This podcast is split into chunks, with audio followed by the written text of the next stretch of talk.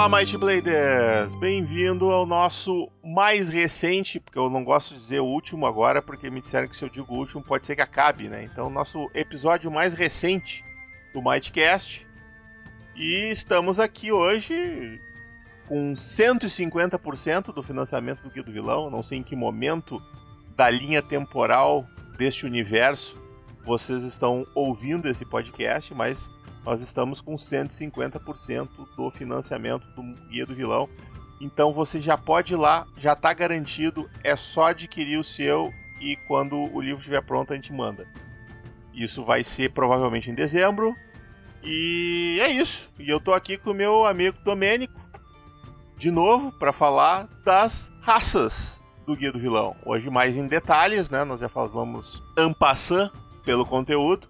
É, a gente já falou sobre o Guia do Vilão, mas a gente hoje quer falar especificamente e detalhadamente sobre as raças que estão dentro desse livro. A gente vai falar das, das classes, dos caminhos e do resto do material, eventualmente, em detalhes, mas hoje, especificamente, vamos, vamos, vamos começar pelas raças, que é a parte mais interessante, eu acho. E, e vamos começar pelos gnolls. Olha só, adivinhei que tu queria começar pelos gnolls, viu só? Eu sou um Essa- cara esperto. Essa é a segunda vez que a gente tá gravando esse episódio. No último episódio, o Luciano foi ata- atacado por macacos ah, armados com metralhadoras e teve que parar a gravação no meio. E agora a gente espera que isso não aconteça de novo, mesmo porque a gente já ficou sabendo que da próxima vez que eles atacarem, eles vão atacar com blasters. E vai ser um pouco mais difícil pra ele lidar com esses macacos, então a gente espera que não volte a acontecer. Não, eu já espalhei bastante bananas pelo pátio, eles não vão me incomodar por um bom tempo. então tá, vamos lá. E o que temos para falar sobre os gnolls, Domênico? Então, a ideia de fazer, de tornar os gnolls uma raça jogável veio da mesma ideia que a gente teve quando a gente fez o, o guia básico e a gente adaptou os faunos que estão no guia no Monstrum Codex como monstros. E a gente pensou que eles davam uma boa raça, né, jogável. Porque afinal de contas, considerando a quantidade de raças que a gente já tem de, de criaturas estranhas dentro do Might Blade, não tinha muito porquê os faunos terem sido mantidos como um monstro não ser jogável. Afinal de contas, é uma, uma raça inteligente com cultura, e a mesma coisa acontece com os gnolls. É, é, apesar de terem características um pouco mais selvagens, é, os gnolls, assim como acontece com outras criaturas, como por exemplo goblins e orcs, ah, têm uma, uma, uma cultura bem definida e eles, como, como bem disse o Axhad, Gnoll também é gente. Assim como a movimentação dos goblins com relação a isso, né? Apesar da gente não, não ter chegado num acordo sobre o assunto ainda, sobre o fato de que goblin é gente ou não é, os gnolls aparentemente é mais tranquilo de lidar com eles, porque também porque o Might Blade é famoso por uma quantidade muito grande de raças antropomórficas. O pessoal gosta, o pessoal faz raças De antropomórficas. animais antropomórficos, né? no caso. É, raças antropomórficas, cara. É, Antropomorfismo. antropomor- antropomorfismo pode ser de qualquer coisa. Tu pode ter um abajur antropomórfico. Não precisa É, é ser verdade, é verdade. um animal. Animais, é bem, bem observado, meu, meu, meu homem. Nós ainda Ah. não temos uma raça de abajures antropomórficos, mas É, pode, o ser, te- pode ser providenciado. Não sei, cara. Os Marrocos são considerados o quê? É peso de papel. Pesos de papel antropomórficos, justo.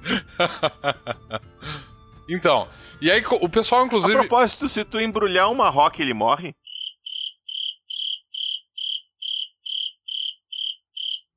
Ah, com certeza. Ele sempre perde pra, pra, Pro papel, né? É. pro papel.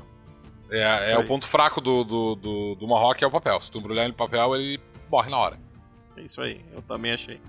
Eles têm. Ah, como é que é o nome daquilo? Fobia grave a papel.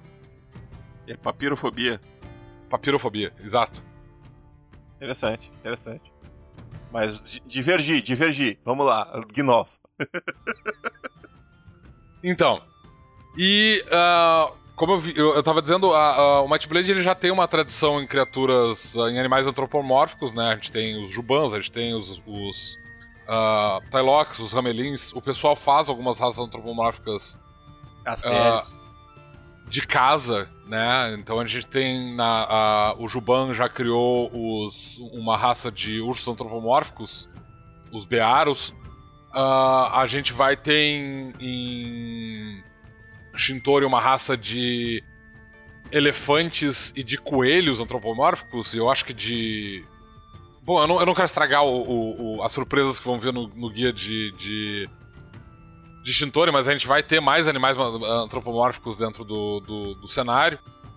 Então, uh, não tinha muito porquê não adicionar os gnolls à, lista de raças jogáveis. Uh, apesar da cultura dos, dos gnolls como um todo, como está descrita no, no guia do vilão, ser uma, uma raça mais voltada para criar antagonistas mesmo, porque eles têm uh, hábitos, digamos, pouco desejáveis para personagens heróicos.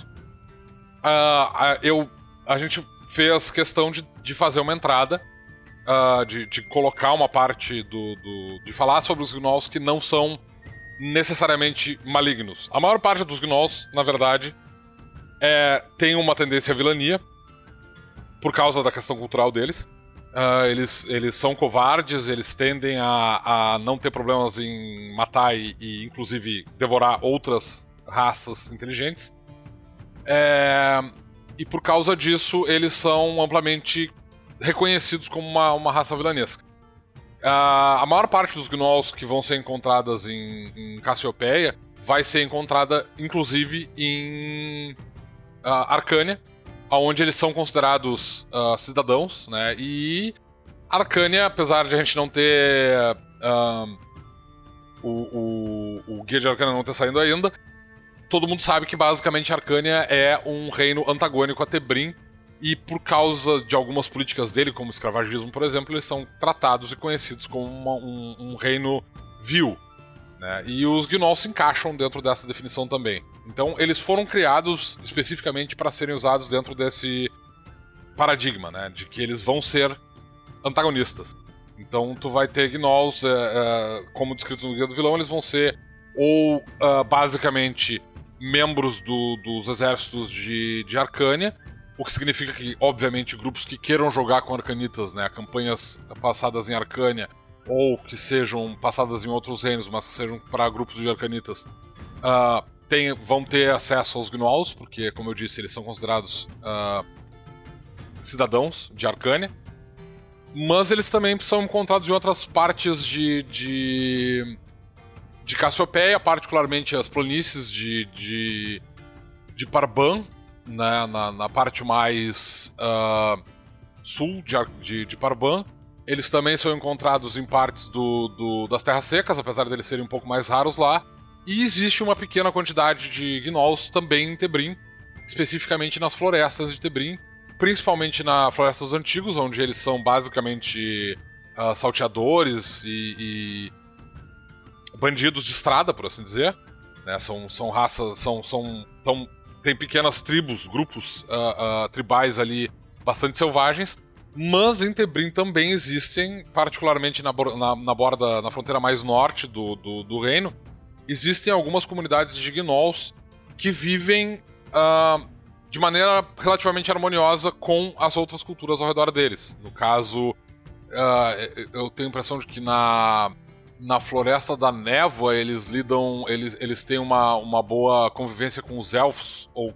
Não, não é com os elfos, é com os uh, centauros que vivem na região. Por exemplo, então existem exemplos de comunidades gnolls que não são vilanescas. É claro que, como acontece com outras raças que não são normalmente encontradas em Tebrim, como os astérios e os, e os orcs, e, enfim, draganos, que são raças que são uh, reconhecidas por terem vindas de outros reinos. Especificamente, Tebrim tem uma história, uma história bastante conturbada com relação aos Astérios, especificamente. Então, aqueles Astérios Parbani, por exemplo, que estiverem visitando o reino provavelmente vão ter que lidar com uma, uma dose considerável de preconceito e a mesma coisa acontece com relação aos gnolls. Isso é uma coisa que tem que ser levada em consideração. Tebrim considera os gnolls, assim como os astérios e, e os draganos, como raças monstruosas. Eles não consideram eles como raças culturalmente evoluídas, por assim dizer. Então, dentro de Tebrim, um aventureiro gnoll, mesmo que ele seja nativo do reino e tenha uma cultura basicamente pacífica, por assim dizer, ele sempre vai ser visto como um monstro, ou no mínimo dos mínimos, como um bárbaro. Então ele, ele, vai ter que, ele vai ter que lidar com um certo preconceito com relação a isso. Mas isso dito, as regras como estão presentes no Guia do Vilão permitem fazer personagens gnolls em qualquer uh, campanha, inclusive, obviamente, se, se, o mestre tiver um cenário próprio ele quiser usar os gnolls, eles estão totalmente apropriados para isso. Os gnolls têm atributos balanceados para os, com, com relação às outras raças, têm uma habilidade automática balanceada e eles têm também um rol com mais sete habilidades extras raciais que deixam eles uh, em par com as outras raças de de, uh, de Might Blade. De fato, todas as raças que estão apresentadas no, no Guia do Vilão, as quatro raças que estão apresentadas no Guia do Vilão, elas podem ser usadas por jogadores para fazer personagens, porque elas foram feitas para isso especificamente. Elas estão no Guia do Vilão primariamente para serem usadas como antagonistas pelo mestre, mas elas têm estatísticas que permitem que elas sejam usadas como raças para aventureiros. Em geral, todos eles vão ser vistos com um pouco de preconceito, dependendo do lugar onde eles estão sendo vistos. A menos, é claro, que o, que o próprio cenário que o mestre esteja usando não seja uh, Cassiopeia. Ou que eles estejam, sei lá, em Arcânia, por exemplo.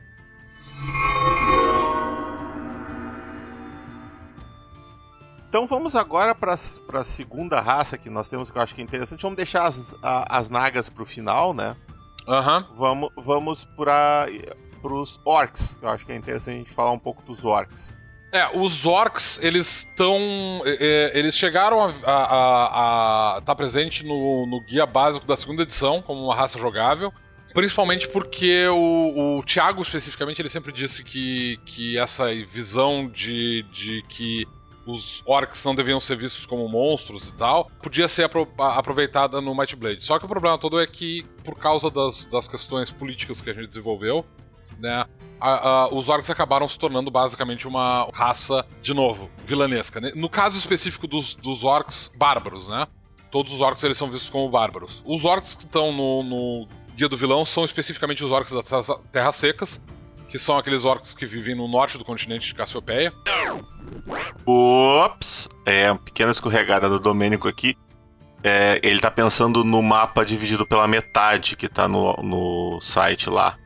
Mas aquilo ali não é o norte, aquilo ali é o meio do continente, né? Seria no equador do continente, mais ou menos. Quer dizer, não, na verdade não é o equador, mas enfim. É o meio do continente é nas terras secas. Quem quiser ir olhar no nosso site lá, mightblade.com.br, na seção de download tem os mapas. Vocês vão ver um mapa que não tem os reinos do norte. A gente comentou em os reinos do norte é o reino dos elfos, o reino de Londeren e o reino dos anões de Dagotar. E ele não está constando naquele mapa. Mas ali não, aquela parte de cima ali não é o norte. Aquilo ali é o meio do continente. É, no, no, nordeste do, do continente especificamente, uh, e que são uma praga para as caravanas que trafegam entre Tebrim e, e Parban.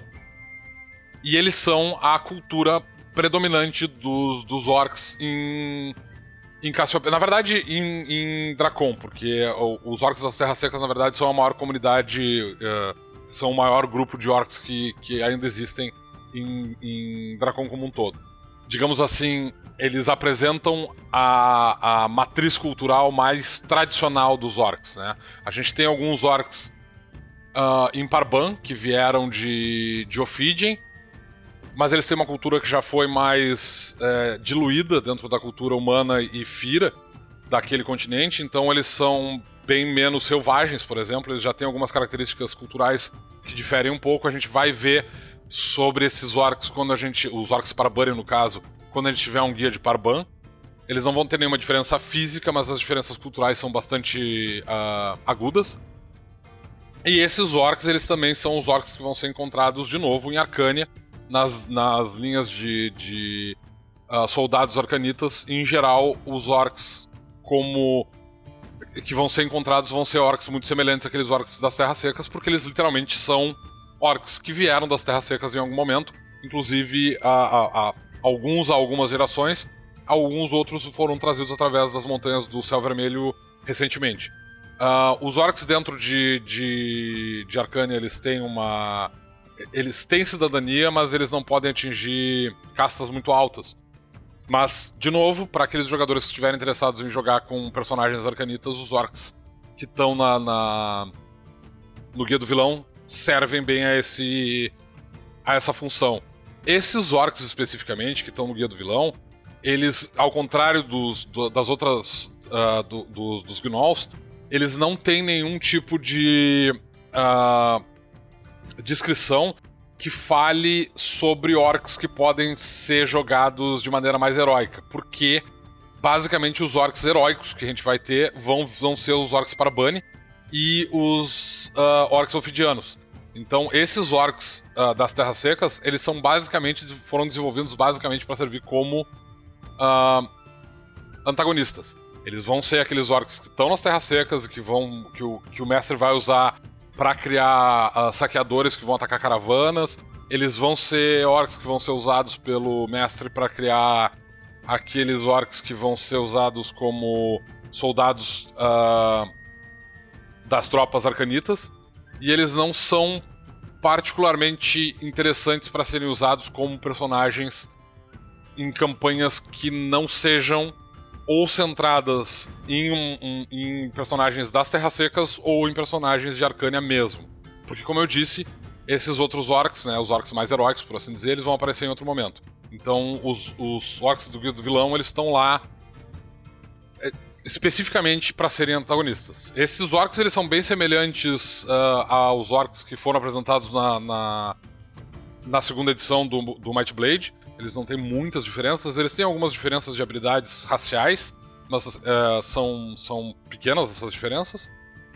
E assim como os Gnolls, eles estão balanceados para serem jogados e tal. Então, se o mestre quiser ou se o jogador tiver uma boa, um bom motivo para pegar um, um orc uh, das terras secas ou de Arcânia, que, sei lá, desertou e, e veio para terras uh, tebrinianas, por exemplo, ele teoricamente pode usar esses, essas estatísticas para criar esse orc. Uh, esse personagem, mas é, eu, não, eu sugiro esperar pelo, pelo guia de Parban para isso. Apesar de, como eu disse, em termos de, de cultura, esses orcs seriam um pouco diferentes. Uh, em termos físicos, eles são uh, extremamente semelhantes. Então não vai ter nenhuma habilidade física, né, nenhuma característica especificamente que difira entre os dois tipos. Eles vão ter algumas habilidades culturais que vão ser divergentes, mas uh, teoricamente, se o mestre quisesse dar o trabalho de adaptar esse, esses orcs e mudar algumas habilidades, eles podem ser usados como personagens em campanhas é, em Tebrim. Eu, eu já eu, eu tive um personagem que foi um paladino orc que eu joguei em Dracones, né? Do, uh, quando a Tantrina mestrou. E eu jogava com um orc que era baseado no, no nesse estereótipo, nesse uh, orc que está sendo apresentado nesse livro. Só que ele era um orc que tinha sido atacado nas Terras Secas e foi adotado por uma família de. de metadilhos. Então ele ele se desenvolveu numa cultura completamente diferente da dos. dos. Uh, dos orcs das Terras Secas, que estão apresentados no livro. Se o mestre ou os jogadores tiverem algum tipo de ideia para isso, é, é bem possível fazer um personagem assim. Só tem que se manter em vista que esses orcs que estão no Guia do Vilão, eles foram criados especificamente para serem antagonistas. É, os, os orcs são uma raça bem interessante de trabalhar por essas questões. Uh, eu, eu quero falar um pouquinho no final, depois que a gente falar das raças, sobre Ophidian especificamente. Quando a gente for falar das, das Naga, a gente vai falar um pouquinho sobre Ophidian. Mas uh, até falar de algumas ideias que podem, podem acontecer mais pra frente. Mas é um continente que a gente ainda não sentou para escrever nada em específico, né?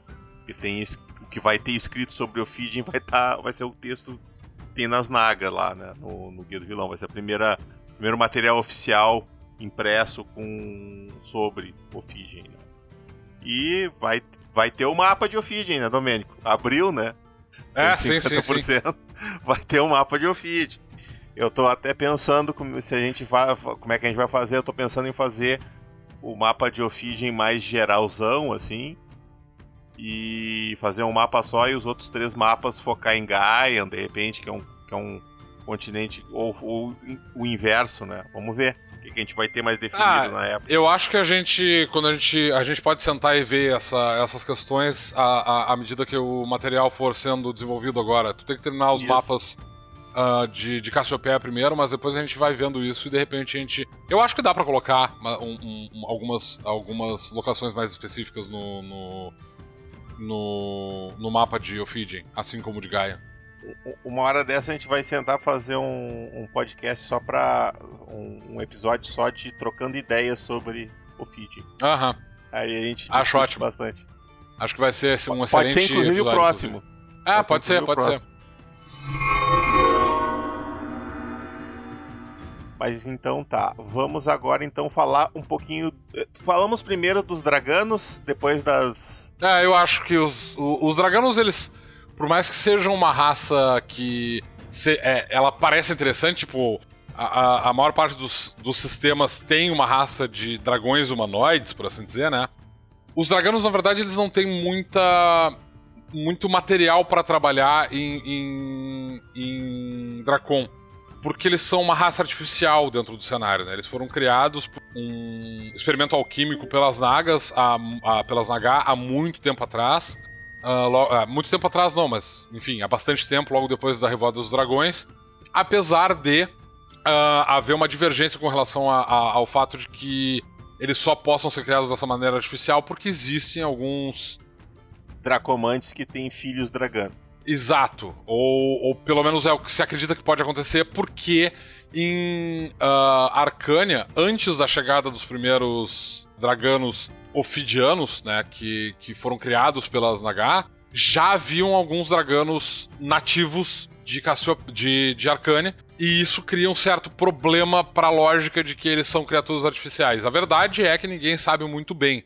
A, a, as teorias dizem que basicamente um, os, o, assim como as Nagas criaram os dragões de maneira artificial, cruzando uma série de outras raças e utilizando o sangue de dragão em experimentos.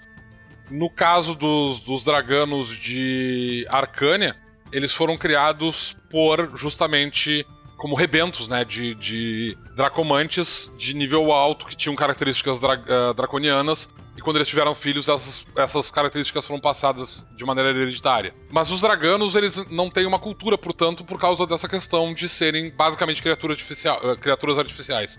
Eles são a única coisa no Might Blade que pode ser considerada uma raça híbrida. Né? Porque o, o Might Blade não tem isso. A gente não tem meio elfo, a gente não tem meio anão, a gente não tem. A, as raças elas não conseguem procriar entre si. Os draganos eles aparecem. A, a, aparentemente são a exceção. É, isso a gente eventualmente vai chegar no, no, numa. A, a, gente vai explicar eventualmente por que, que isso acontece especificamente, né? Porque sim, tem um motivo pra gente não ter caixa de creão de elfo e a gente não ter meio criaturas por aí e tal. Isso tudo tem um motivo específico que vai ser. Sobre o qual a gente vai falar no futuro, no futuro próximo, eu acredito. Mas o fato é que os. O, o, apesar de não se ter nenhum tipo de registro com relação ao nascimento de draganos que sejam filhos de dracomantes especificamente, esse parece ter sido a, a, a, origem dos draganos arcanitas, especificamente, né? Enquanto os draganos de Ophidian tiveram essa, essa origem alquímica, por assim dizer, né? São ambas raças criadas artificialmente de, de toda maneira. E aparentemente, uh, e, apesar de terem uma origem diferente, eles conseguem procriar entre si.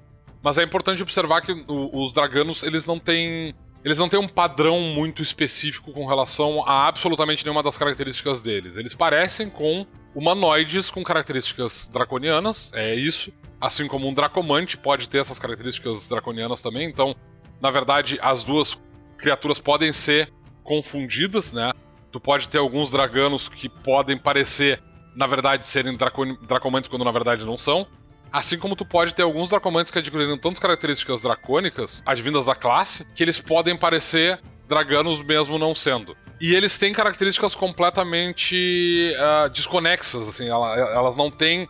Não existe um padrão sobre as características de, dos draganos. Mesmo os draganos que sejam, por exemplo, uh, filhos de dois descendentes de uma mesma linhagem dracônica, digamos, dois, duas, dois uh, draganos da linhagem do fogo, dois draganos vermelhos, por exemplo, se eles tiverem um, um filho, é possível que esse filho tenha, uh, seja de, de uma outra linhagem, ele tenha uma outra coloração e tenha características completamente diferentes das dos pais dele.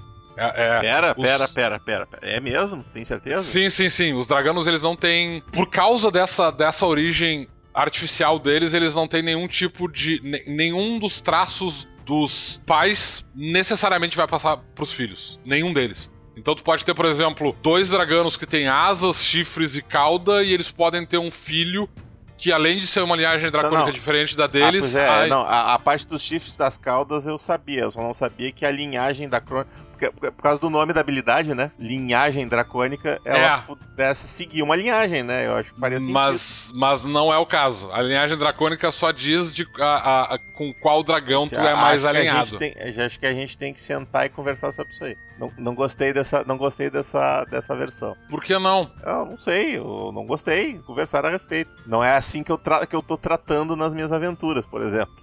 Não, te tecnicamente, se tu achar que, tu, que, que os draganos eles têm uma linhagem que vai Até ser traçada. Isso não tá escrito, né? No, é, não tá, não tá dito de maneira. Uh, eu, eu, na verdade, assumo. Nem, nem, na, nem, na, nem a questão das próprias uh, características dracônicas está especificado que, se, se tu, que tu não vai seguir as características dos pais, por exemplo. Se a mãe tem caldo, o pai tem chifre, tu não vai sair com caldo e com chifre, sabe?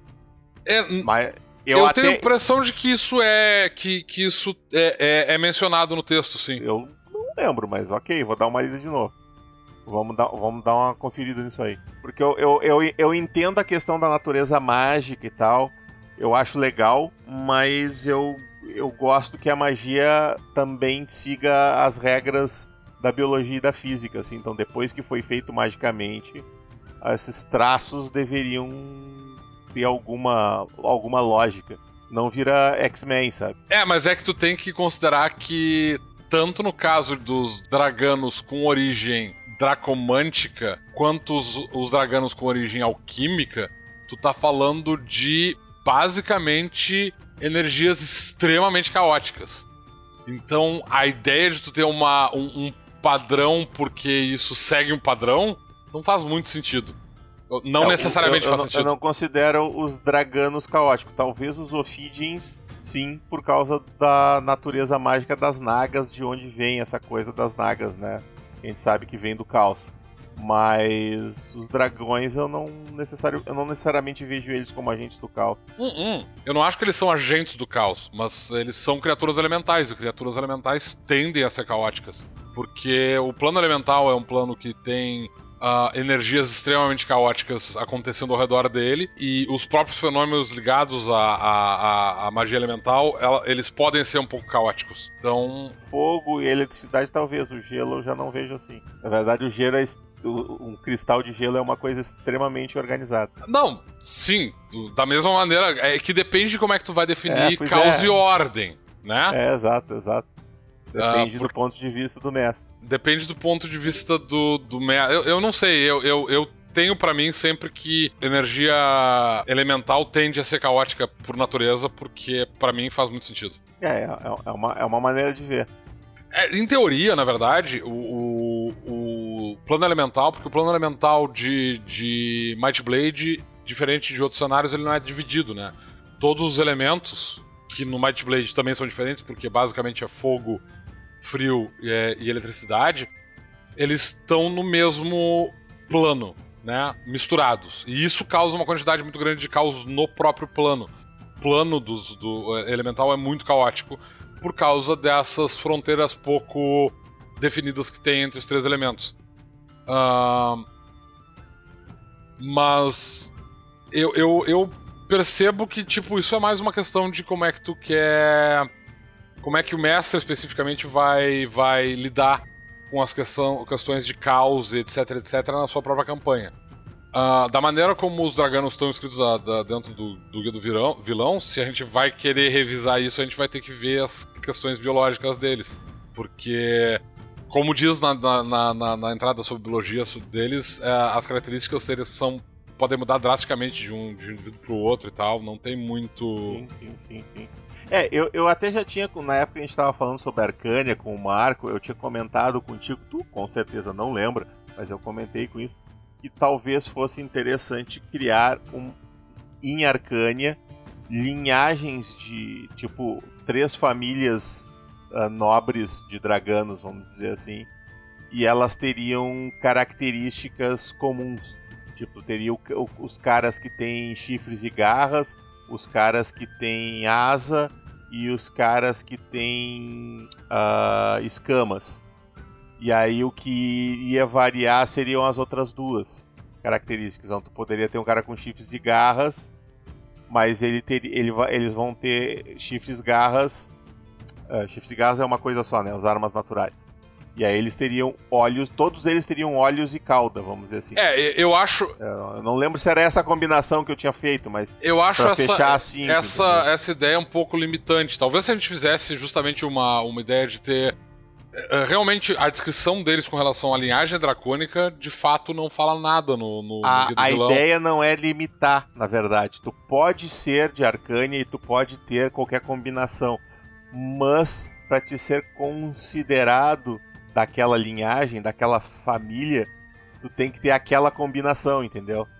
É, não, mas é isso que eu ah. digo. Eu acho que seria mais interessante se a gente fosse fazer algo assim, manter a ideia da origem dracônica ser a única característica hereditária. É, pela uh, cor, né? Pode ser, pela pode cor, ser também.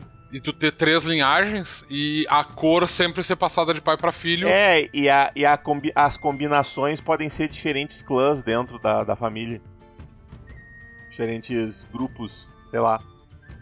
Tem os alados da família vermelha, tu tem os, os caudados da família da família prateada, sei lá, alguma coisa assim. São questões culturais interessantes de trabalhar. É, eu, eu acho que seria. Eu acho que essa ideia de, de ter linhagens baseadas em cor especificamente, dentro de, de, de Arcânia, pode ser bem interessante. A gente pode falar com o Marco com relação a isso, mas eu acho que é relativamente fácil de, uh, de, de uh, uh, encaixar isso dentro do que a gente já está escrevendo sobre Arcânia. Mais do que do que tu ter cara, baseado em características, porque é justamente as características físicas, chifres, cauda, asas, isso é isso tá bem descrito que é altamente variante entre um. Uma... É, isso é tranquilo, porque afinal de contas pode ser genes que são recessivos que precisam de combinações e blá blá blá, e aí tu tem que ter. Pode ser uma coisa extremamente variável mesmo. Mas agora que a gente falou no assunto e a gente discutiu isso, eu acho que a ideia de, de, de que as linhagens são hereditárias faz bastante sentido e, e, e pode dar algumas ideias interessantes, inclusive, para material da, do próprio do próprio Guia de Arcânia. Acho que pode ser, pode ser legal. Isso dito, depois de ter falado tudo isso sobre os draganos, os draganos, assim como as outras raças dentro do, do, do Guia de Vilão, ele tá lá como uma raça jogável.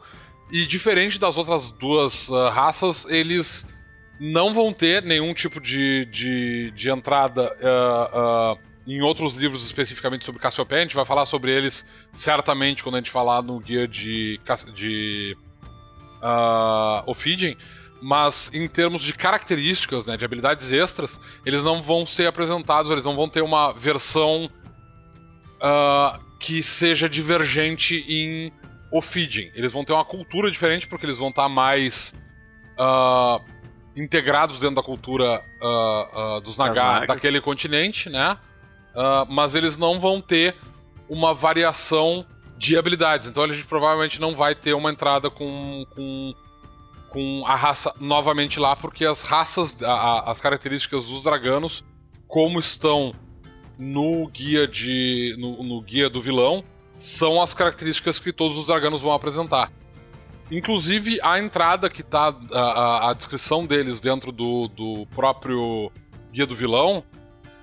É, como os, os draganos eles não têm uma cultura definida, né? Porque eles são uma raça artificial, então eles são uma raça que está é, inserida dentro de um outro padrão cultural, os draganos eles são muito variados. Então tu pode sim, com mais facilidade, mais uh, frequência do que acontece com os gnolls ou o que acontece com os uh, uh, com os orcs das terras secas, tu pode ter draganos sim que são voltados para uma uma que tentam ser heróis. Eles muito provavelmente vão ser heróis trágicos, porque eles são dragões e dragões são vistos como monstros por praticamente todo mundo. Uh, mesmo dentro de Arcânia, em que existe uma reverência com relação ao dragão, aos dragões, eles são temidos. Então os draganos eles são vistos de maneira uh, relativamente preconceituosa em qualquer lugar em que eles estejam, inclusive dentro de Arcânia. Dentro de Ophidian eles são vistos como cidadãos de segunda categoria também, porque eles são, enfim, né, um projeto mágico que foi criado pelas Naga. Uh, então é possível usar o material que está dentro do, do, do, Guia do Vilão para criar draganos que sejam uh, indivíduos solitários e que decidiram fugir da, da, da, da cultura uh, de, de Arcânia e existem outras regiões de Cassiopeia. Os draganos também. Uh, uh, a maior parte dos draganos. A maior parte não, mas uma grande, um grande número dos, dos draganos uh, tem asas e, e, e, muitos deles são capazes de voar, apesar de não ser uma unanimidade da raça. Eles são capazes de voar, então eles são capazes de cruzar grandes quantidades de, de espaço né, voando. E diferente dos Faen e dos e dos Levente, que são as outras raças voadoras do cenário, eles não têm nenhum tipo de território culturalmente deles, a não ser a, a Arcânia. Mas, de novo, eles estão inseridos dentro da, da, da, da, cultura do reino como uma parte funcional daquele reino, como as outras raças estão lá. Por causa disso, os draganos tendem sim mais do que outras raças voadoras, mais do que as outras raças. Uh, todas as outras raças, na verdade, eles tendem a migrar e a ir para outros lugares e tentar encontrar outros meios de vida longe da cultura uh, é, arcanita. Eles não têm tantas raízes, né? E, e são uma raça mais jovem, né? Eles, eles existem há pouco tempo. É, é o, em relação a, às outras. Né? Até onde se sabe, tipo, é, é, diferente das outras raças que estão em, em Cassiopeia desde sempre, né?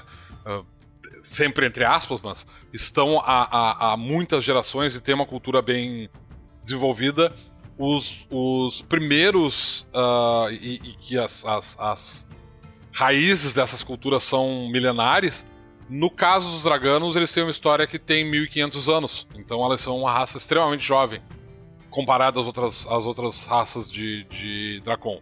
Por causa disso, eles tendem a viajar, eles tendem a ser uh, isolados, eles tendem a ter características de, de uh, individualidade maior do que. A, eles tendem a ter padrões culturais muito variantes. E muitos deles migram para outras regiões e podem ser encontrados ao longo de, de, de Cassiopeia como um todo. Então tu pode perfeitamente, apesar de, de tu ter uma grande comunidade deles em Arcânia, tu pode encontrar eles nas Montanhas de Cristal, tu pode encontrar eles em Parban, Tu pode encontrar eles nas Terras Venenosas, tu pode encontrar eles em Londeren, tu pode encontrar eles em ilhas isoladas do Mar do Comércio, tu pode encontrar draganos basicamente em qualquer lugar.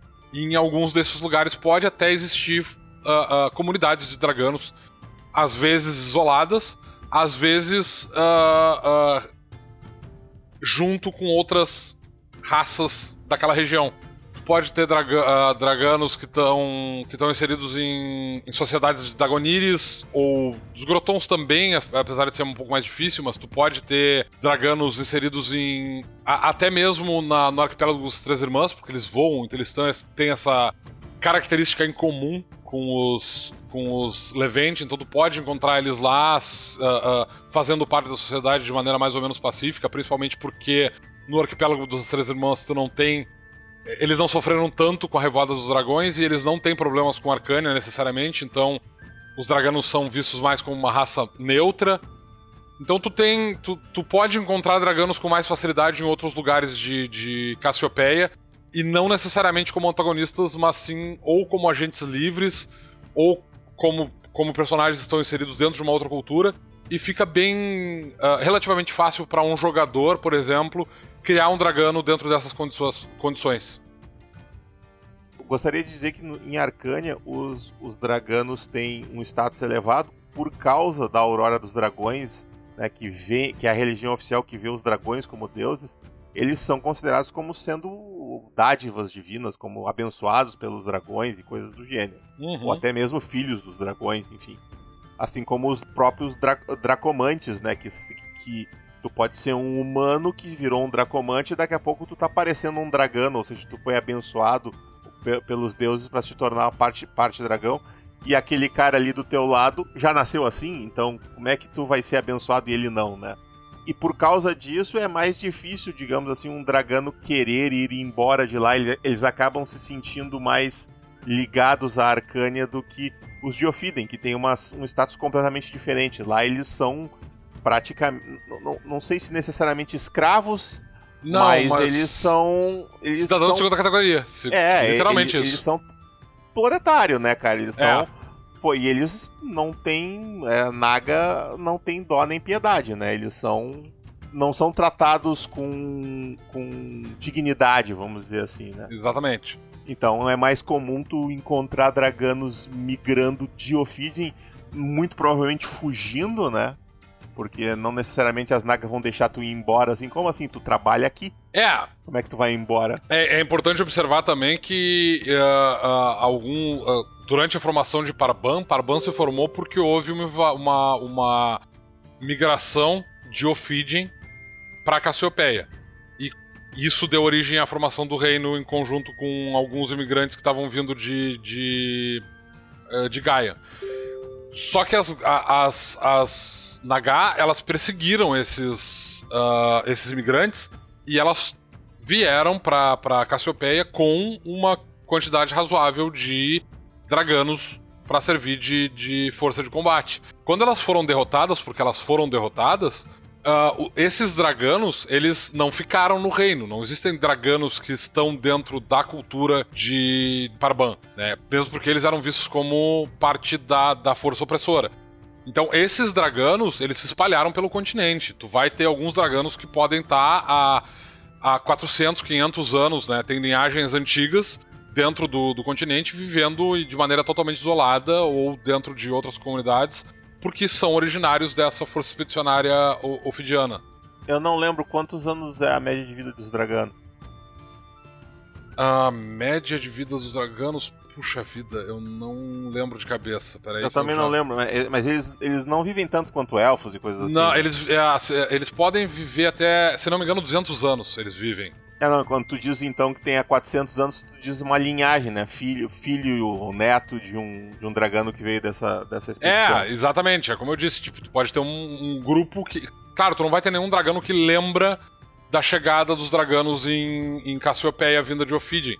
Nesse, ne, durante a invasão ofidiana, ele né? Pode durante conhecer essa... a história porque alguém contou para ele. Mas é, ele pode conhecer a história justamente porque o pai, o avô dele, uh, um outro antepassado contou sobre a história, ele pode conhecer, mas ele não necessariamente vai seguir a, a tradição ofidiana. Na verdade, em geral, esses uh, draganos que escaparam uh, do, do, do massacre às tropas ofidianas em Parban, eles muito provavelmente são um tanto quanto ressentidos com relação à cultura ofidiana, porque em Ophidian eles eram tratados como é, é, os os draganos de Ophidian, eles são basicamente uma casta de guerreiros. Eles não têm muito mais direitos do que um soldado, por assim dizer, né? Eles não... As Naga mantêm eles como se fossem, sei lá, tu pode considerar eles como animais de guerra, por assim dizer. Eles não têm acesso à maior parte das, das facilidades e dos confortos que as Naga têm, porque ela, eles são uma raça que foi criada artificialmente, como o Luciano bem disse, Nagas não tem dó nem piedade. Então, elas não tratam os, os draganos bem lá. Só que a questão é que em, em Ophidian, essa é uma característica cultural com a qual eles estão, entre aspas, acostumados. É óbvio que tu vai ter indivíduos que se rebelam contra essa, essa ideia e fogem ou para regiões isoladas, que esteja longe da influência dos Nagai, da influência direta das Naga, ou mesmo para regiões que sejam de domínio de outras raças para procurar refúgio, né? Olha, eu era um membro do exército uh, ofidiano das Naga, mas eu quero escapar, eu quero fugir, eu quero saber se vocês me aceitam. E em algumas ocasiões isso certamente acontece. Então, mesmo em Ophidian, tu vai ter ocasionalmente um, um, um dragano que não faz parte da cultura das Naga e, obviamente, não faz parte da cultura arcanita. É como eu disse, os draganos eles são a, a, facilmente Talvez em conjunto com os Tylox, que são uma raça que não tem uma cultura muito a, as características culturais deles foram perdidas por causa da Revolta dos Dragões, né? Majoritariamente perdidas.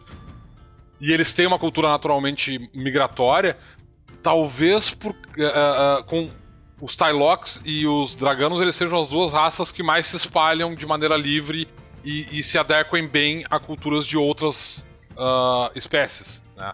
Mas essas são definitivamente as duas raças mais comuns de tu encontrar em lugares completamente aleatórios, tipo chegar em Icehelm e encontrar lá um, uma pequena aldeia isolada que tem quatro ou cinco draganos que tá morando lá e, e, e vive com eles, ou tipo chegar num porto de numa região do norte de Dagotar e encontrar lá uma comunidade anã que tem um dragano que chegou lá e, enfim. Tá lá. Os anões não tinham nada contra o. o, Tava o... faltando lenha pra forja, o cara ficou lá soprando o ferro do magrão. É, e... tipo isso. É, então, é, é, apesar de serem raros, né? Apesar de não ser uma, uma raça extremamente numerosa, então tu não vai encontrar dragano por tudo que é lado.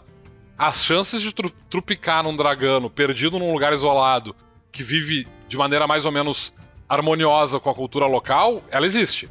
Então, para jogadores uh, que quiserem fazer draganos, é perfeitamente possível. Só tem que dar uma olhada no material e, e, levar em consideração essa questão de que, tipo, é muito provável que ele tenha fugido de uma cultura que ele considerava opressora, ou que ele é de uma linhagem de, de draganos que vive nessa região por algum motivo semelhante. Né? Uh, refugiados, por assim dizer. Interessante, interessante. Muito, muito, os draganos dão muito pano para manga, né? É, então, como eu falei, tipo, apesar de não ser uma raça que tem uma cultura muito uh, bem definida, justamente talvez por causa disso eles acabam sendo uma raça para personagens que pode, pode ter uma variação muito grande, pode ser um, um personagem com uma história bastante interessante. E agora vamos para elas, Domênico. As que todo mundo estão esperando, as que todo mundo quer jogar, fazer suas feiticeiras, as nagas. É, eu vou começar dizendo o seguinte: Naga é má, tá? Toda Naga é malvada. Explica o porquê, porque isso inclusive foi uma pergunta que a gente até ia botar na torre de Sarf, mas vamos falar aqui porque. Por que, que as nagas têm que ser mais? Por que, que não pode ser uma naga bozinha? É, a gente, a gente, teve uma discussão sobre isso na, na, na Torre de Sarfel, né? O nosso grupo de apoiadores que está lá no Telegram, com relação à natureza das, uh, da, da, das raças, né? Do tipo, em teoria, tu pode ser um orc bom. Tu pode, como eu disse, eu tive o Fastolfo, que era o meu orc paladino, ele era o, o, o, que tu espera de um paladino. Ele foi um orc bonzinho. criado por um casal de metadilhos, né? Diga Exato. Ele foi um orc criado por um casal de metadilhos, ele era um orc bonzinho que gostava de cozinhar, queria ver todo mundo sempre sorrindo e feliz. E, e esse era o, o, o Fastolfo, ele era um cara da hora, aquele cara joinha, tá? Ele Apesar... gostava de cozinhar. Eu, inclusive, eu, eu, acho que eu vou fazer uma homenagem a ele, ele vai aparecer na, na, na campanha de, de Might Blade que eu tô fazendo lá, no, quando, quando o pessoal encontrar um, um certo restaurante de um certo orc. vai, vai, ele vai estar tá lá. É, inclusive o primeiro personagem com o qual joguei Might Blade foi o Fastolfo, né? Quando a gente fez aquela mesa lá em Porto Alegre com o, com o Thiago, uh, o personagem que eu joguei foi justamente o Fastolfo. Foi a primeira a encarnação do Fastolfo.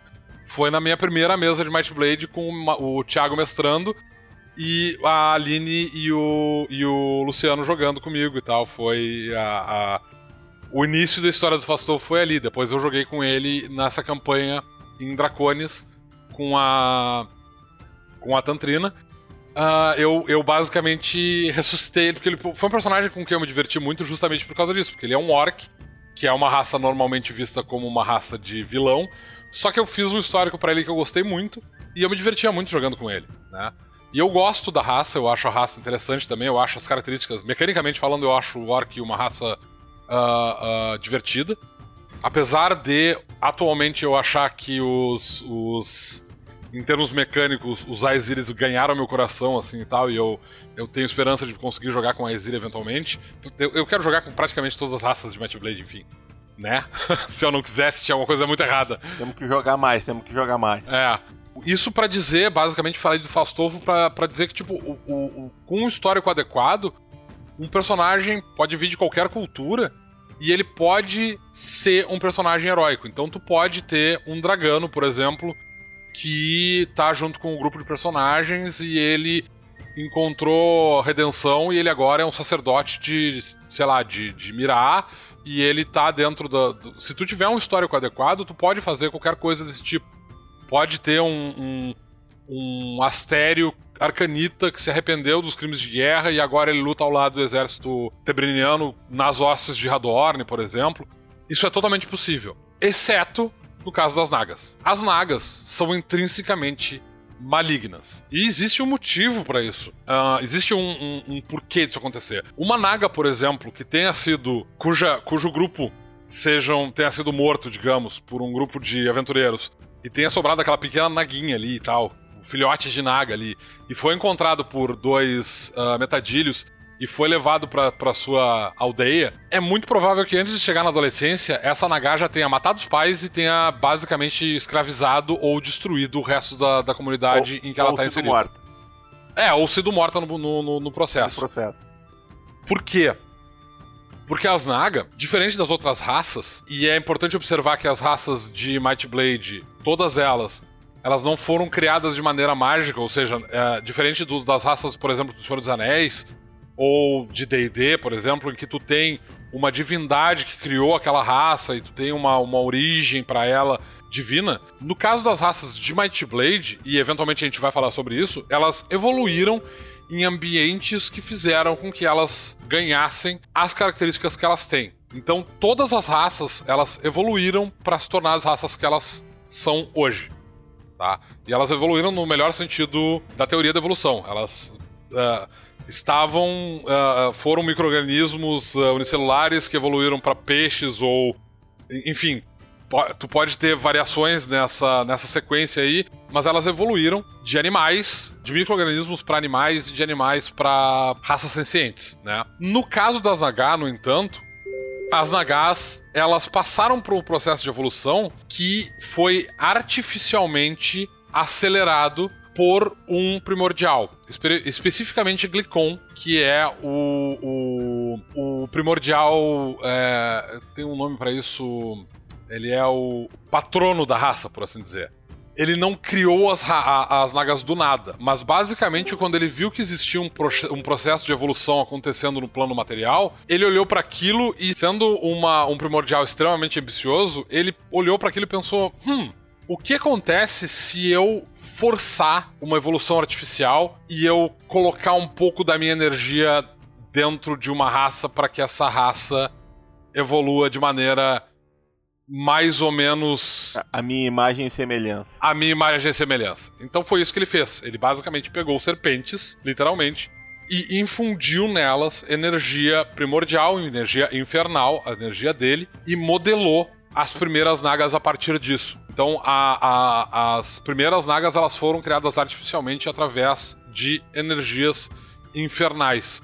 Isso significa que todas as nagas elas têm uma origem comum que vem desse primeiro grupo e ela, é, elas são, portanto, uma raça que foi tocada por poderes extradimensionais literalmente malignos.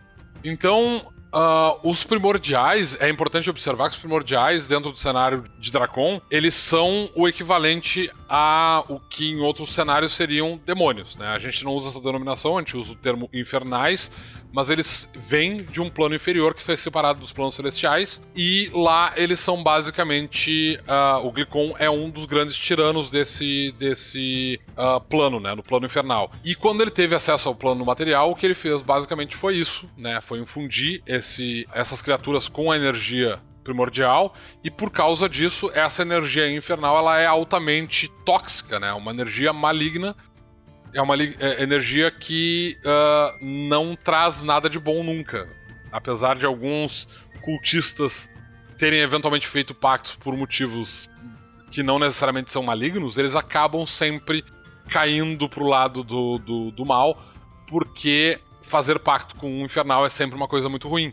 E se tu tem basicamente energia infernal correndo nas tuas veias, desde que a tua raça pela primeira vez rastejou na face da Terra, isso significa basicamente que tu não tem muita possibilidade de redenção. Então o que acontece com as nagas é que mesmo que uma naga tente ser boa, o que não tá na natureza delas, ela pode forçar isso porque ela pode de maneira consciente e filosófica tentar se tornar menos maligna do que outras Naga, e isso é claro em situações absurdamente anormais, porque elas estão inseridas dentro de uma cultura milenar que foi moldada pelo Glicon, que é um infernal. Então a sociedade das Naga é o mais próximo que a gente tem no plano material de um, uma, uma cultura demoníaca, por assim dizer, né? Uma cultura infernal, foi trazida pelo, pelo, pelo Glicon. Mesmo que, que uma Naga tente filosoficamente se tornar benigna, literalmente o, o, o, multiverso vai conspirar contra ela e vai colocar ela diante de situações em que ela vai ter que cometer atos malignos porque ela tem energia infernal correndo nas veias dela. Tá? Então, uh, mesmo que ela esteja tentando ser o mais bondosa possível, ela não vai conseguir se manter bondosa durante muito tempo, ela vai ter que cometer uh, atos de vilania ou ela vai morrer no processo.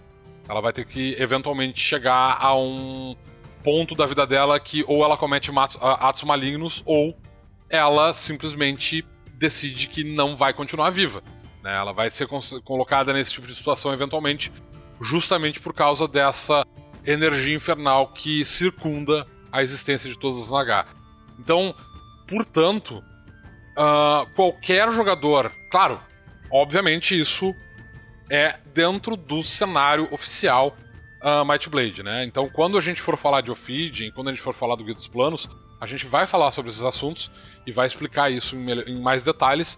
Mas isso para deixar bem claro que as Naga dentro de, de, de Cassiopeia, tu nunca vai encontrar uma Naga que seja naturalmente benigna. Tu pode encontrar uma Naga que se deslocou, né, que saiu de dentro da cultura Naga, que talvez seja uma descendente também da, da, da invasão ofidiana que aconteceu algumas, alguns séculos atrás e que durante essa invasão a, a, algum ancestral dela pode ter sobrevivido e existem sim Nagás em Tebrim por causa disso, então existem alguns grupos de Nagá, principalmente no Grande Pântano do Leste.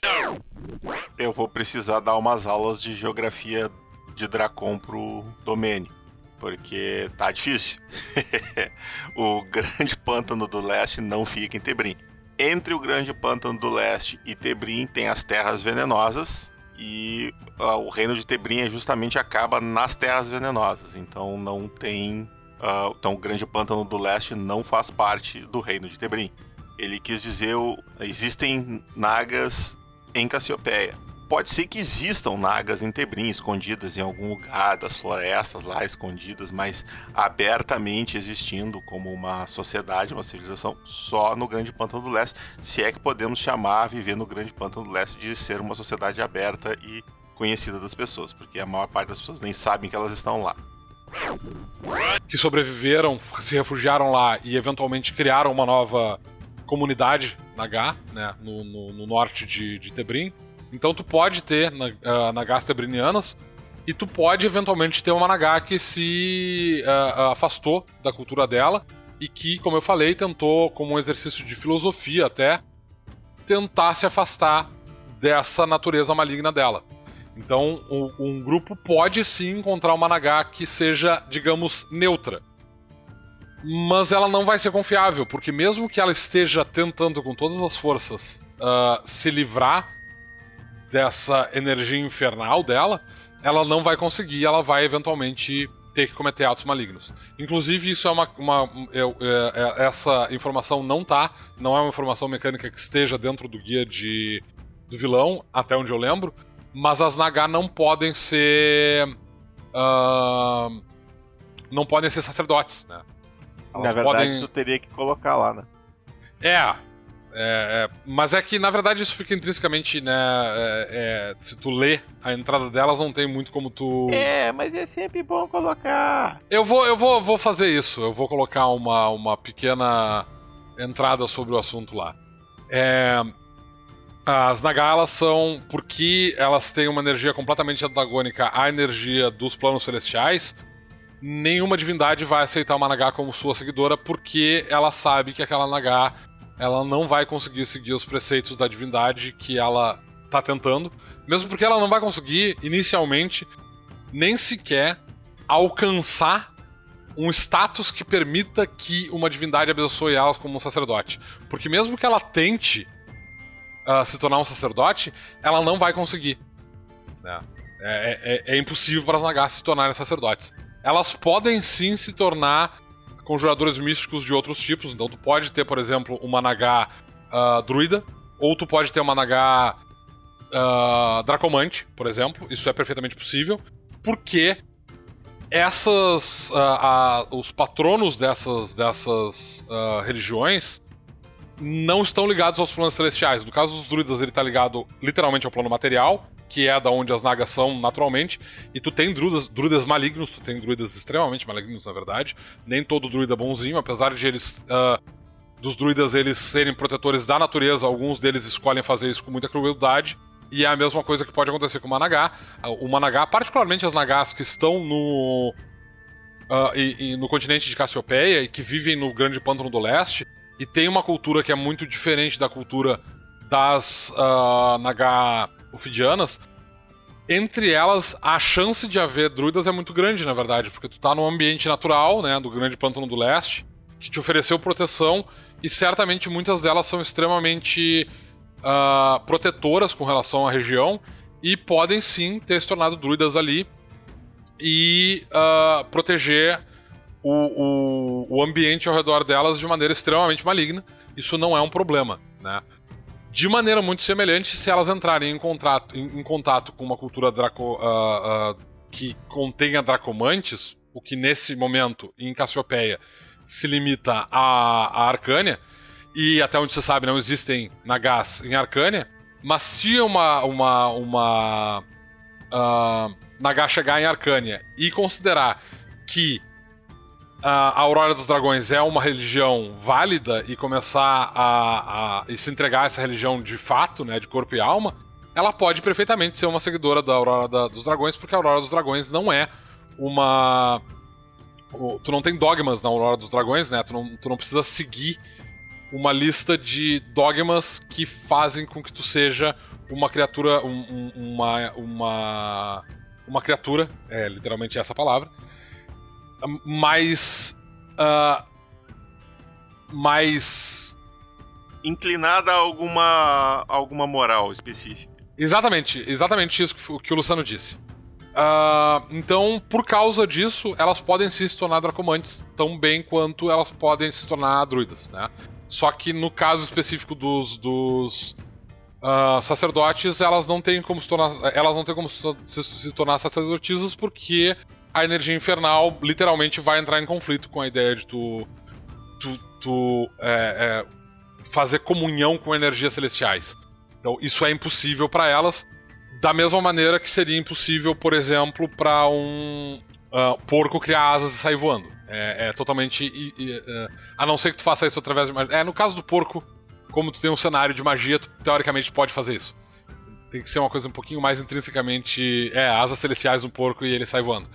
Tem que ser algo menos. mais. Assim como tu não pode ter, por exemplo, um infernal sacerdote, tu não pode ter uma Naga sacerdote. É, são. São características totalmente incompatíveis. Perfeito. Eu, eu quero deixar claro para os mestres que isso não impede que vocês criem uma campanha voltada para uma Naga que queira buscar a redenção. Né? Esse é o ponto de partida. Esse é a, a, a natureza que nós estabelecemos para ela. O, o importante é que nenhuma naga sozinha vai tentar buscar a redenção. Se ela tentar, vai ser porque ela está sendo influenciada, ela está sendo, abre aspas, corrompida para o bem. Da mesma forma que tu pode corromper para o mal, tu pode corromper para o bem também. Pode pegar uma criatura que tem uma natureza intrinsecamente maligna e tentar trazer ela para um, o outro lado. E isso a gente vai começar a discutir Foucault daqui a pouco aqui, se o homem nasce é. mal ou ele se torna mal, né? aquele, aquele podcast sobre filosofia tá ficando cada vez mais necessário, Domênico. Temos que trazer o Fernandinho para cá. Mas a questão é que se tu levar isso em consideração, que as outras raças tecnicamente são neutras e que elas são moldadas pelo ambiente ao seu redor, as nagas não são neutras. As nagas são malignas em sua natureza e tu pode. É, eu, eu joguei Vampiro à Máscara por muito tempo e eu tive personagens que tinham como Aliás, esse é o mote do, do Vampiro à Máscara, né? É, a redenção é o mote, né? E não, não é um problema tu tentar fazer isso. A questão é que isso tem que ser bem feito, né? Tem, tem, tem, tem que ter um porquê, tem que ter uma motivação muito forte. Uh, inclusive, eu tava, eu tava vendo, a gente comentou antes sobre a série The Expanse, tem um personagem no The Expanse que tem essa coisa de ele é, ele não é que ele é mal necessariamente, mas ele, ele não tem, uh, ele não tem uma moral, né? Ele não, não, não vê certo e errado, ele é um cara prático, né? E ele foi ensinado a, a tomar decisões benignas. Ele foi ensinado a isso é errado, isso é... ah tá, então tá, então isso é errado. Ele não faz porque ele sabe, ele faz porque ele sabe porque ensinaram ele. Ele não sente aquilo como errado ou como certo, não tá na natureza dele. Isso é meio bizarro é. de comentar, eu acho que talvez não esteja na natureza de ninguém, né? Mas é a é, questão das nagas aí, é... aí a gente entra, aí a gente entra numa questão de filosofia. É, realmente, realmente. Saindo da filosofia, uh, vamos, vamos deixar isso assim claro, que as nagas têm essa questão de ter essa energia maligna. Daqui a pouco tu pode criar uma história lá em que a naga seja purificada dessa energia por, um, por uma entidade celestial, alguma coisa assim. Aí ela vai ficar toda branca com pluminhas em vez de ter escamas, sei lá. Uh, é, a eu, é de vocês. Eu, eu, eu, diria que muito provavelmente se uma Naga for, uh, uh, for purificada da energia uh, ela, informal, ela basicamente morre. É, pois é. Não, ela pode é. substituir a energia que deixa ela viva por uma outra energia, enfim. Dá pro Messi se quiser fazer alguma coisa nesse sentido. Mas é, a, a, precisa? Assim, não sei se precisa. Em teoria, considerando a quantidade de raças que tem à disposição no Might Blade, tu não precisa jogar com nagas para fazer personagens escamosos, né? Tu tem outras opções. Exato, exato, exato. Uh, e, e, isso tudo para dizer que, literalmente, dentro do cenário de Dracon, a gente não vai ter PDMs que vão ser nagas boazinhas em nenhum momento. Exatamente. Tu não vai ter uh, culturas nagas que sejam neutras, tu vai sempre ter as nagas como vilões. As nagas sempre serão tratadas como vilã, vilãos. As vilões. nagas são os nossos nazistas. Exatamente. Uh, diferente de Arcânia, que muita gente diz que é uma, um, uma sociedade maligna dentro do cenário, ela não é necessariamente uma sociedade maligna, é uma sociedade com patamares morais diferentes dos tradicionais da cultura ocidental e por isso ela é vista como maligna para nós, enquanto jogadores, e para os personagens tebrinianos, porque a moral deles é muito semelhante à nossa. No caso das Nagas, elas têm uma moral completamente alienígena pra gente e elas são más. Naturalmente más, tá? E, é claro, se o mestre quiser jogar no cenário dele, e dentro do cenário dele as nagas têm uma outra inclinação, é a lógica de é o teu cenário, tu faz como tu quiser.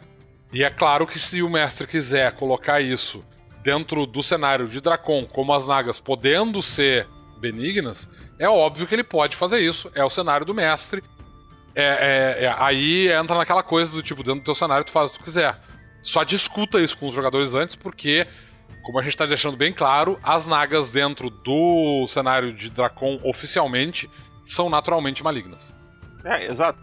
E a grande vantagem do Might Blade, a questão modular das habilidades, é que para te modificar uma raça culturalmente, tem alguma, sempre tem alguma habilidade que é mais cultural e alguma que é mais física.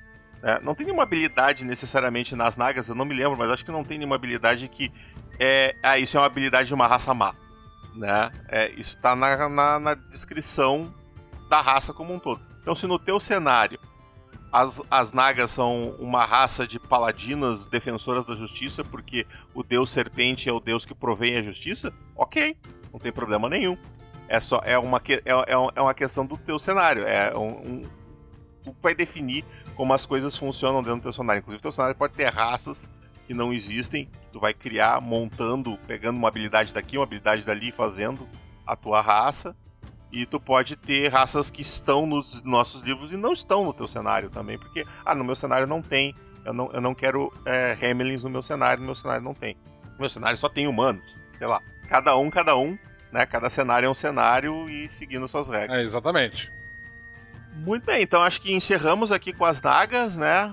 A gente falou bastante sobre a natureza das nagas, mas assim, é importante observar que se o mestre tiver interessado em fazer uma campanha que seja voltada para personagens anti-heróicos ou vilanescos, as Nagas estão perfeitamente adaptadas para as regras, elas estão equilibradas dentro das estatísticas dela, e elas aparecem no guia do vilão uh, com características que permitem que elas sejam jogadas dentro desse tipo de campanha. É perfeitamente possível usar as Naga. Elas estão apresentadas como antagonistas dentro do livro, tá?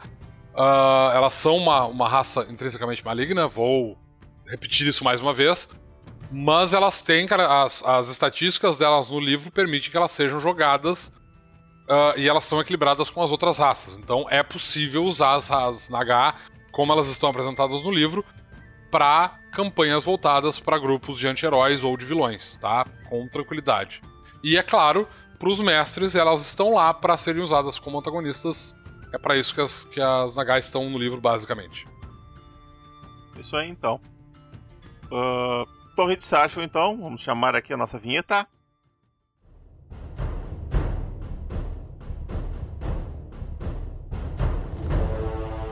Torre de Sarfion.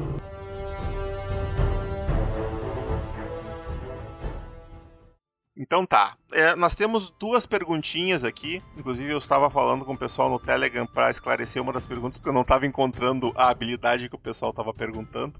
A primeira pergunta veio do Telegram. As duas vieram do Telegram. Uma é do Rubens Mateus Padovese.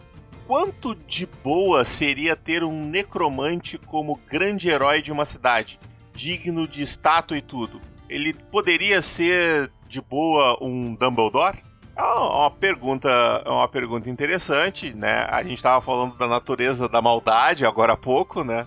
Então, assim, a princípio, necromantes não são necessariamente malignos.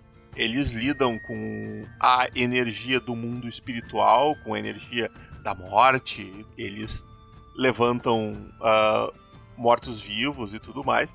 Mas tu pode ter um necromante boa. O, o problema é que lidar com essas coisas muitas vezes levam os necromantes a caminhos obscuros, mais solitários. E quando tu levanta o teu amigo que acabou de morrer, os teus outros amigos podem não ver isso como uma coisa legal.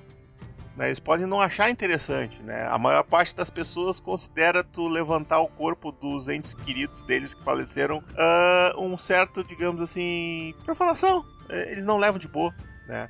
Mas tirando a parte de mortos-vivos, se tu lidar com isso, tipo, tu fizer isso só nos monstros que, tu, que o teu grupo matou, alguma coisa assim, e deixar esses mortos-vivos do lado de fora da cidade quando tu chega, é possível, é possível, né? É possível. Eu, te, eu tenho um, um, um, PDM que eu coloco na academia Argentia que ele, ele não dá aulas de necromancia na academia, ele dá aula de filosofia, mas ele, todos os anos, na reunião do conselho da, da Academia Argentia, ele sempre vai lá com uma série de, de documentos tentando implementar a primeira turma de necromancia da academia. E, e, é sempre votado contra, não, não entra, mas ele tá sempre tentando. Ele não desiste. Mas uh, qual é a tua opinião sobre isso, Domê? Eu, eu, na verdade, achei que a Academia Argentina tinha uma cadeira de necromancia. Não tem. É, eu sei que em Tebrim tem um PDM que. Uh, se não, eu, não, eu não lembro, eu acho que é em Kerk, se não me engano. Tem um personagem que é um membro da Academia Argentina. Agora eu tô em dúvida se ele é um xamã ou se ele é um necromante. Mas enfim. Uh, Assim, ó, é, é, é, bem isso que o Luciano disse. Eu acho que a questão toda a ser considerada, na verdade, com relação aos necromantes é o seguinte: mexer com o corpo das pessoas sem a, o consentimento delas, né?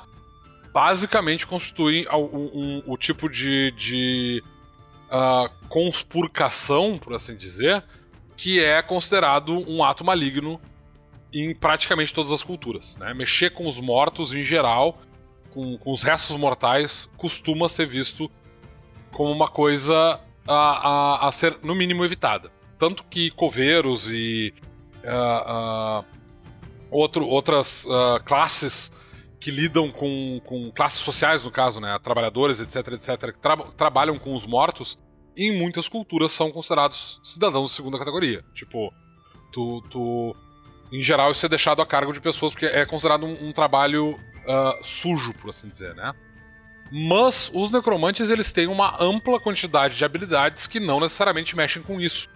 E mesmo as magias dele que lidam com mortos-vivos podem ser usadas não para controlar e levantar mortos-vivos, mas sim para uh, ah, afastar e destruir essas criaturas. Então tu pode perfeitamente ter necromantes dentro de, uma, de um grupo que, por exemplo, e eu imagino que isso seja relativamente comum em algumas áreas de, de Tebrim, eu não quero dar spoiler sobre o assunto, mas eu acho que uh, no campo dos 11 segredos, se tu tivesse alguma. Tu vai ter comunidades que tenham necromantes que vão estar lá especificamente para proteger os locais, né, os cidadãos de possíveis invasões necromânticas, né, como já aconteceu, por exemplo, em. Uh, teve uma praga necromântica em. Como é que é o nome daquela cidade? Perto de. da Ilha Tartaruga. Ah, me, me foge o nome da cidade agora. Tá perto. É, me, me, me fugiu aqui também. Mas uh, a gente já teve alguns, alguns problemas com relação a crises necromânticas.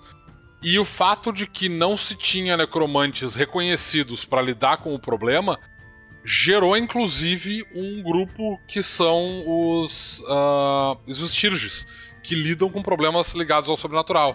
Entre os Stirges existem necromantes, inclusive, justamente para lidar com essas coisas de um ponto de vista mais, uh, digamos assim, conhecer o inimigo de, de, de dentro, né?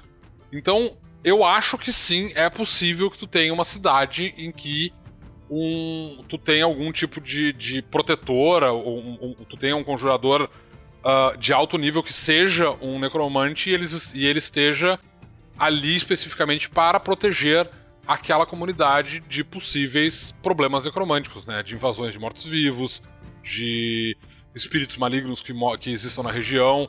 E é importante, eu, eu, eu vou uh, reforçar que o necromante tem várias habilidades que não necessariamente lidam com restos mortais. Ou seja, tu pode ter um necromante que lida com falar com mortos-vivos, uh, falar com, com espíritos, por exemplo, para conseguir informações, da, de maneira semelhante com, com, o que acontece com o xamã. E os Levente têm uma, uma, tradição necromântica nesse, nesse sentido também, né? Digamos assim, uma tradição mediúnica. É, e a própria habilidade do necromante de, de lidar com as sombras, o fato deles destruírem, entre aspas, uma sombra, eles banem ela pro plano de dos mortos onde ela deveria estar, quando elas usam uma magia necromântica que necessite uma sombra, pode chegar. Eh, o necromante pode simplesmente ser um cara, por exemplo, que chega numa cidade grande onde tem casas mal assombradas, que ele vai lá e. e gasta aquela. desassombra as casas, vamos dizer assim, simplesmente é. fazendo magia. É, os, o, teoricamente os xamãs, uh, eles são em Tebrim, via de regra, são eles que lidam com esse tipo de problema. Mas isso não significa é, que eles sejam os o únicos. O problema é que os, os xamãs só podem conversar, né? Se o espírito não quiser conversar, eles não, não tem muito que eles podem fazer, né? Não, eles têm porque eles podem fazer comunhão com os espíritos e podem literalmente destruir o espírito. Bom, é, é eles podem partir pra ignorância também, é É, exatamente. Tem, tem os necromantes, eles são. Eles podem lidar com o problema de uma maneira mais simples. Basicamente é, é isso. E, e os necromantes os, os, necromantes têm uma série de outras habilidades que não lidam com isso, que lida literalmente Sim. com dreno de energia, etc, etc. Que é basicamente uma forma de magia, da mesma maneira que é, que é vista. que não é vista como uma, uma forma maligna de magia, mais do que, por exemplo, uma bola de fogo seria vista como uma, uma um uso mas maligno tá aí, de magia. Ó, um adendo pra gente fazer no texto do Guia de Tebrim que não tem, porque realmente eu tô olhando aqui agora, não tem o departamento de necromancia. É, então, seria tem, interessante, tem, talvez. Tem o, departa o, departamento de ocultismo e ofícios elementais, que é de, fei de feitiçaria. Tem o departamento de teologia e misticismo, que é o. Tem um departamento de teologia e misticismo, de sacerdócio. Tá? E não tem o, o necromante.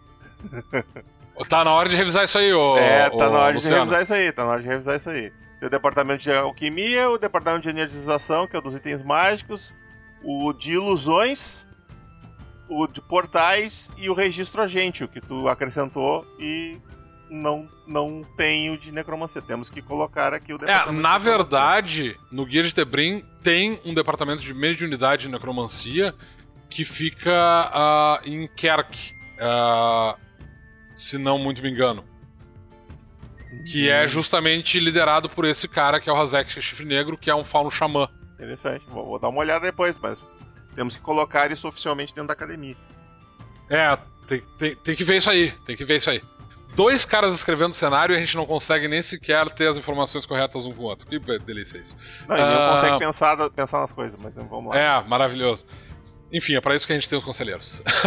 Se, segunda, segunda pergunta do Luiz Felipe, também lá pelo Telegram. Se encantar um item com a magia anular magia, ele funciona ou não funciona?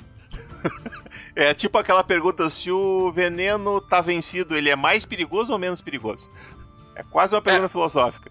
É quase uma pergunta filosófica. Uh, tu pode encantar. Na verdade, só para corrigir aqui, não é anular magia, tá? Essa é uma magia do Argentium, é área de antimagia. O nome da então, magia. Uh, tu pode, teoricamente, usar área de antimagia para encantar um objeto, e esse objeto vai ter algum tipo de efeito antimágico, tá? Pode ser uh, tanto um, um item que permanentemente deixa uma área uh, livre de magia, como tu pode ter um item que talvez ele tenha que usar cargas para desativar outros itens que ele toque. Então tu pode sim criar itens mágicos com área anti-magia para que esse item tenha características de anulação de magia, tá? Anular magia, especificamente, não é uma magia, é uma técnica e, portanto, não pode ser usada para não, não, não. Uh... Não existe anular magia. Existe dissipar magia. Dissipar magia, obrigado. Dissipar magia é uma técnica, não é uma magia, e portanto ela não pode ser usada para encantar objetos, porque ela não é uma magia. Mas tu pode usar a área de antimagia do, do, do Argente para fazer isso, sim, é possível. E é só é importante observar que. Não, na verdade, eu ia dizer que se tu usar um item que tem a área de antimagia, o item vai perder a característica de, de mágica dele, mas isso não é verdade. É porque assim, ó, tem, tá na descrição da área de antimagia diz assim: Dentro desta área é impossível conjurar magias e todos os efeitos de itens mágicos ficam inativos enquanto estiverem dentro da área. E o mesmo ocorre com qualquer construto. Então, tipo, se o teu item gera uma área que faz com que itens não funcionem, ele vai gerar área ou ele não vai gerar? Essa é a pergunta que ele fez. Nós ele, ele... Eu acho que se tu fizer esse item, o mundo acaba.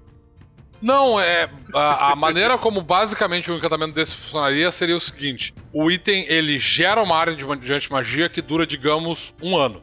E depois desse um ano ele desliga durante um segundo. E aí ele recarrega. E aí ele religa de novo e gera a área de antimagia Mas durante por que um. Que seria um, um ano? Porque tecnicamente é dura um, um nascer do sol, até o próximo nascer do sol, né? Então que seja, tu pode ter um item que faz isso. Tu, é. Ele gera uma área de antimagia que dura até o próximo nascer do sol. No próximo nascer do sol, a área desliga durante um segundo, o item volta a ter características mágicas e ele religa a área de antimagia. É, é tipo assim. Lembrando durante que um, um turno segundo, de.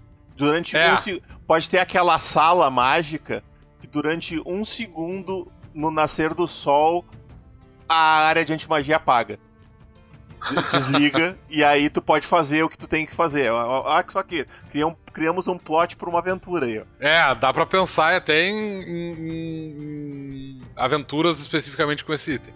Mas ele pode ter características diferentes, porque tu não precisa necessariamente usar a magia ipsis literis. Exato, tu pode exato. ter, por exemplo, sei lá, a sacola não, de antimagia.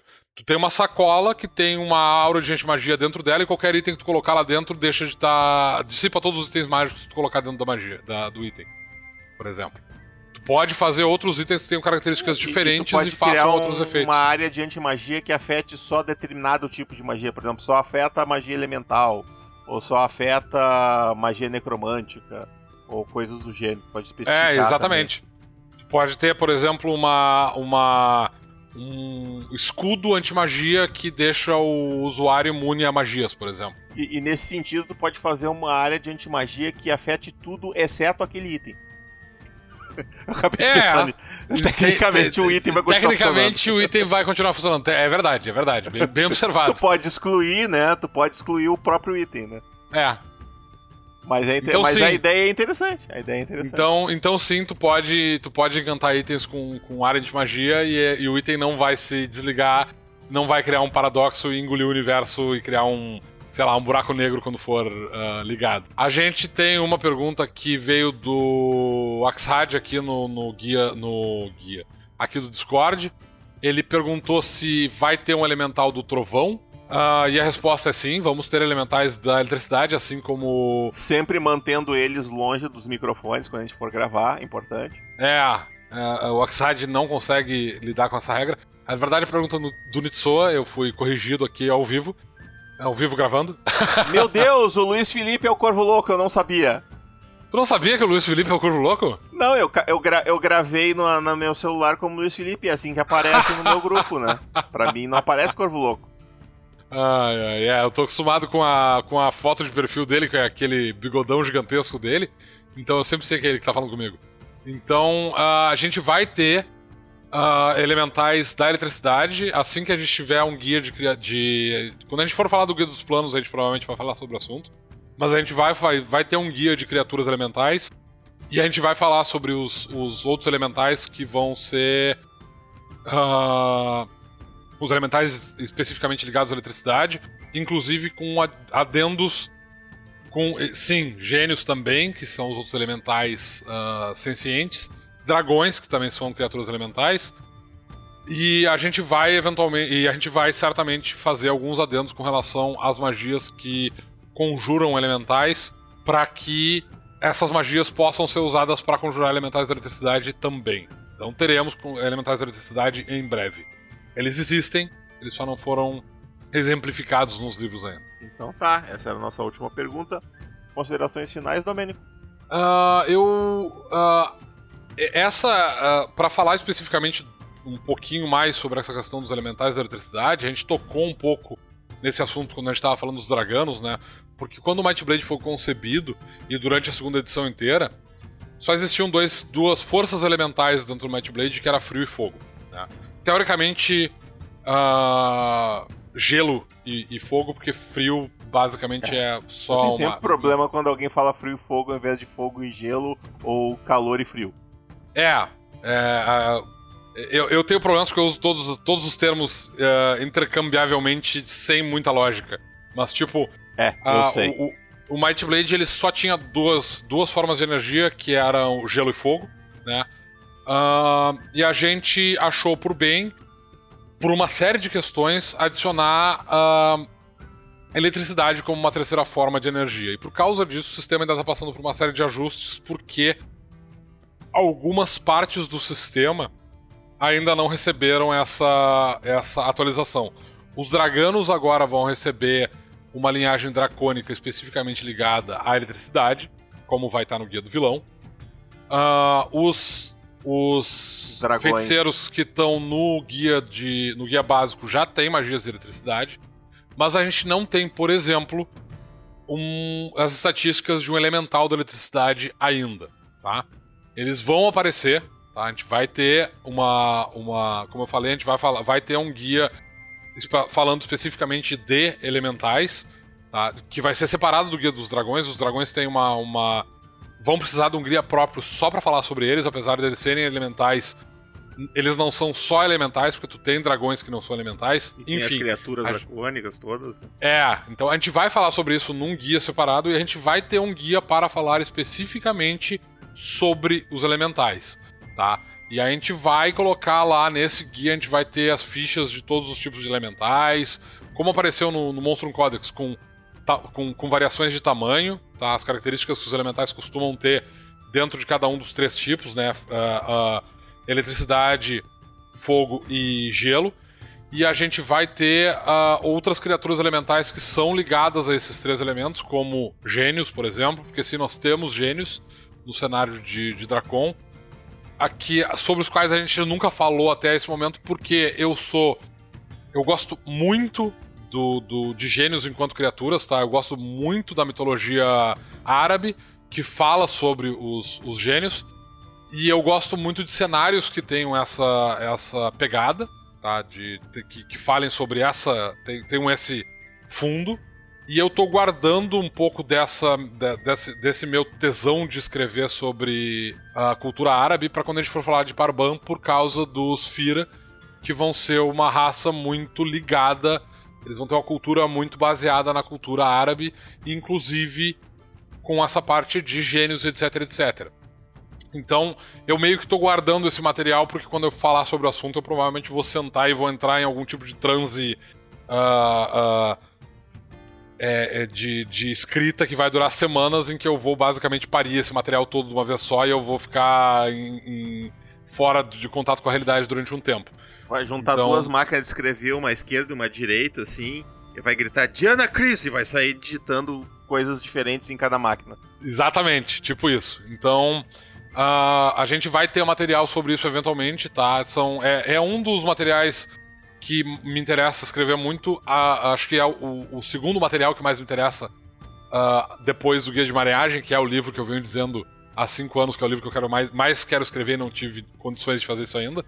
É esse material sobre a, a, os planos elementais, né? então, Eventualmente a gente vai ter, a gente vai falar sobre isso, sobre como é que funciona o plano elemental e sobre as criaturas Não que. Não só o plano elemental, como os outros planos. É, mas as criaturas permeiam o plano elemental, a gente vai ter material sobre isso, sim, falando sobre isso, e a gente vai ter essas fichas dessas criaturas, então acalmem os corações, a gente vai chegar lá, eu prometo que eventualmente a gente vai ter esse material. Então tá. Ficamos por aqui então. Novamente, o financiamento do Guia do Vilão continua lá. Estamos em 150%. O guia está garantido, dentro em breve ele vai sair. Então, quem quiser é só entrar no bonde. O bonde já está andando, mas tem lugar na janela ainda, gente. É só chegar lá. A, a recompensa Master lá, nosso Nemesis, tem ainda, tem ainda 13 itens para serem adquiridos, 13 unidades para serem adquiridos. É uma recompensa, é a nossa única recompensa limitada. Então fica de olho aí. Eu sei que tem uns, uns dos nossos apoiadores que. nossos conselheiros que quer e ainda não foi. Te liga, que tá acabando. Já foi sete. Então é isso, gente. Nós estamos. ficamos por aqui. Como sempre, eu e o Domênico somos os portadores da Might Blade, mas nós carregamos ela para você.